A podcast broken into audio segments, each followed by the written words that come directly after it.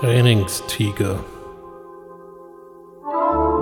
Podcast zum Thema Coaching, Training, Weiterbildung.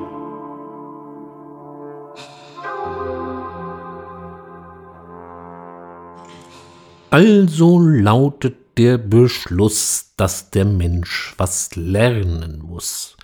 Und damit herzlich willkommen zum Trainingstiger. Ich habe die heutige Episode mit einem Zitat eingeleitet. Dieser flotte Reim stammt nicht von mir, nein, der ist von Wilhelm Busch, genauer gesagt aus Max und Moritz. Der ein oder andere erinnert sich vielleicht noch daran. Und was hier Wilhelm Busch so in schmissigen zwei Zeilen aufs Papier brachte, gilt auch in vielen Unternehmen und das nennt sich dann eben Trainingsbedarf. Irgendwer ist auf die Idee gekommen, dass die Mitarbeiter fortgebildet werden sollen und nun stellt sich die treffende Frage, wer soll das denn machen? Und hier wird natürlich zuerst einmal die Frage gestellt, wer kennt sich denn mit dem entsprechenden Themenblock überhaupt aus? Oder eben, wer ist darin kompetent? Gut, Kompetenz ist wichtig. Wenn ich etwas weitergeben will, sollte ich selber davon Ahnung haben. Aber deswegen es an andere weitergeben, Sie brauchen sich an dieser Stelle ja nur mal an die eigene Nase fassen. Sie fahren wahrscheinlich Auto. Und vielleicht fahren Sie das auch schon ein bisschen länger. Sind Sie deswegen ein guter Fahrlehrer? Das hat jetzt per se gar nichts mit Kompetenz und Wissen zu tun. Nur weil jemand etwas kann, kann er es nicht unbedingt gleich weitergeben. Das hat einfach damit zu tun, wie wir das lernen und wie wir es gelernt haben. Überlegen Sie sich mal, Sie müssten heute jemandem Schreiben beibringen. Das tun Sie seit vielen, vielen Jahren.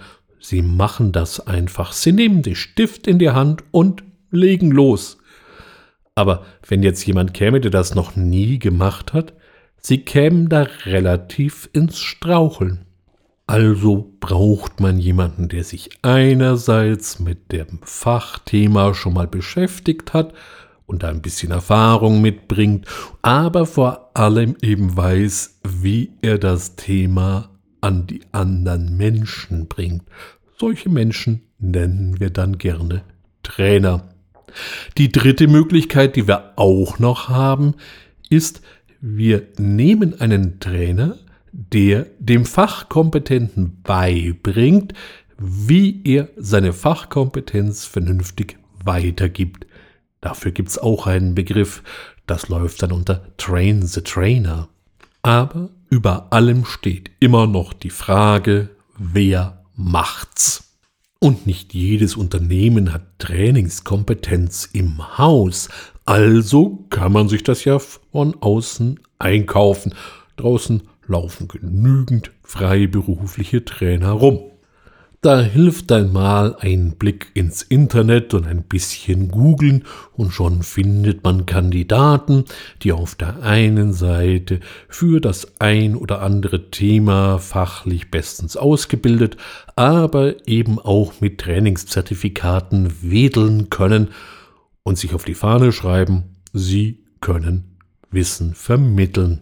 Nur woran erkenne ich die Kandidaten, die mir wirklich etwas bringen und die, die in erster Linie das Internet belagern und den Leuten die Katze im Sack verkaufen wollen.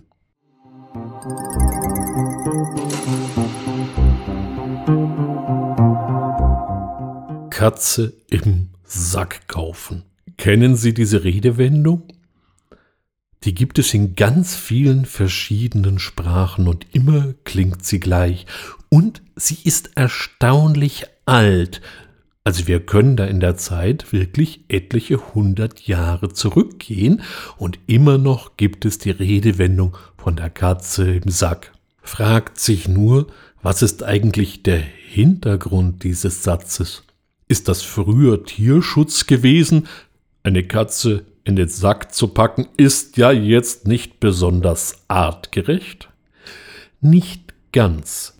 Betrügerische Händler versteckten gerne mal eine Katze im Sack statt dem ausgehandelten und versprochenen Ferkel. Und wenn der Käufer nicht rechtzeitig nachsah, dann stand er eben mit einer für die damalige Zeit nichtsnutzig angesehenen Katze da. Wer nämlich plante, mit dem Ferkel eine Schweinezucht zu eröffnen, um fürderhin die heimische Sippe mit Biofleisch zu ernähren, sah sich natürlich bei einer Katze schwer getäuscht. Sie brauchen sich bloß mal eine Katze ansehen. Die meisten haben nicht besonders viel Fleisch, die haben eher viel Fell, also Katze für vier Personen gibt ein sehr, sehr karges Mahl. Mal ganz abgesehen davon, dass ich keine Ahnung habe, wie Katze schmeckt.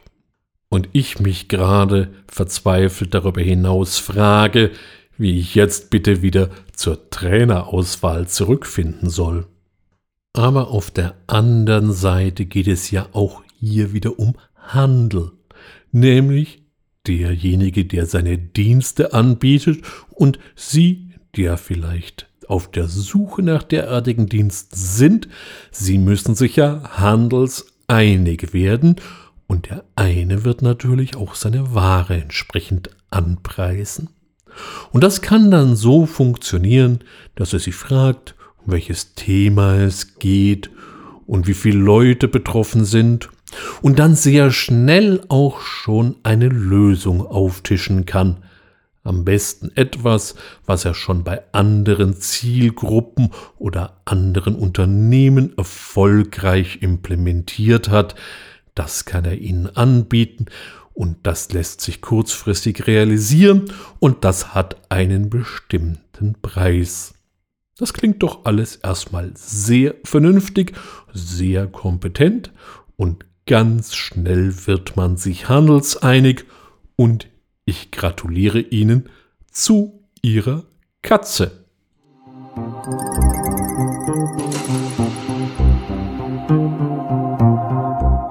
Wahrscheinlich haben Sie an dieser Stelle jetzt gestutzt. Denn wieso sollte das jetzt nicht gut sein? Der kann was, der weiß, wovon er spricht, der kann das umsetzen, also auf ihn mit Gebrüll. Der Kandidat erwies sich doch als kompetent. Nur leider hat er sich nur wenig oder am schlimmsten Fall gar nicht eigentlich für Sie, Ihr Unternehmen, Ihre Zielgruppen, die Leute, die es zu trainieren oder weiterzubilden gilt, interessiert der hat so einige fertig ausgearbeitete Konzepte im Schrank hängen und je nachdem, welcher Kunde kommt, nimmt er Konzept A oder B oder E, greift in den Schrank rein und fertig ist die Laube. Der kommt, sieht und zieht nach getaner Arbeit unauffällig wieder von dannen und außer einer Rechnung bleibt ihnen nichts, denn ich werde an dieser Stelle nicht müde, es zu erwähnen, Training ist nun mal ein Prozess. Es reicht nicht, wenn einer kommt, da ist, seine Show abzieht und dann zieht die Karawane weiter. Da hat der zwar seinen Umsatz gemacht, aber sie werden davon nicht profitieren.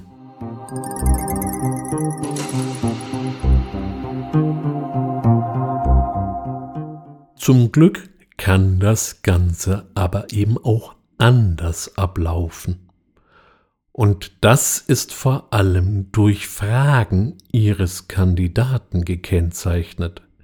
Der holt nicht nach zehn Minuten ein Konzept aus dem Schrank und hat das auch nicht schon 20 Mal durchgezogen bei 30 verschiedenen Unternehmen. Nein, der interessiert sich in erster Linie mal für das Wer soll trainiert werden, wie viele, was können die schon, was sollen die genau lernen und wie geht's dann weiter, also nach dem Training. Welche Möglichkeiten bestehen zu sichern, dass das, was man mal in einem Training anstößt, auch wirklich den Weg in den Alltag, in die Wirklichkeit findet, ob es da schon Prozesse gibt oder wie die aufgesetzt werden können und wie sich das der Kunde denn so vorstellt oder inwieweit er hier offen für Neuerungen ist.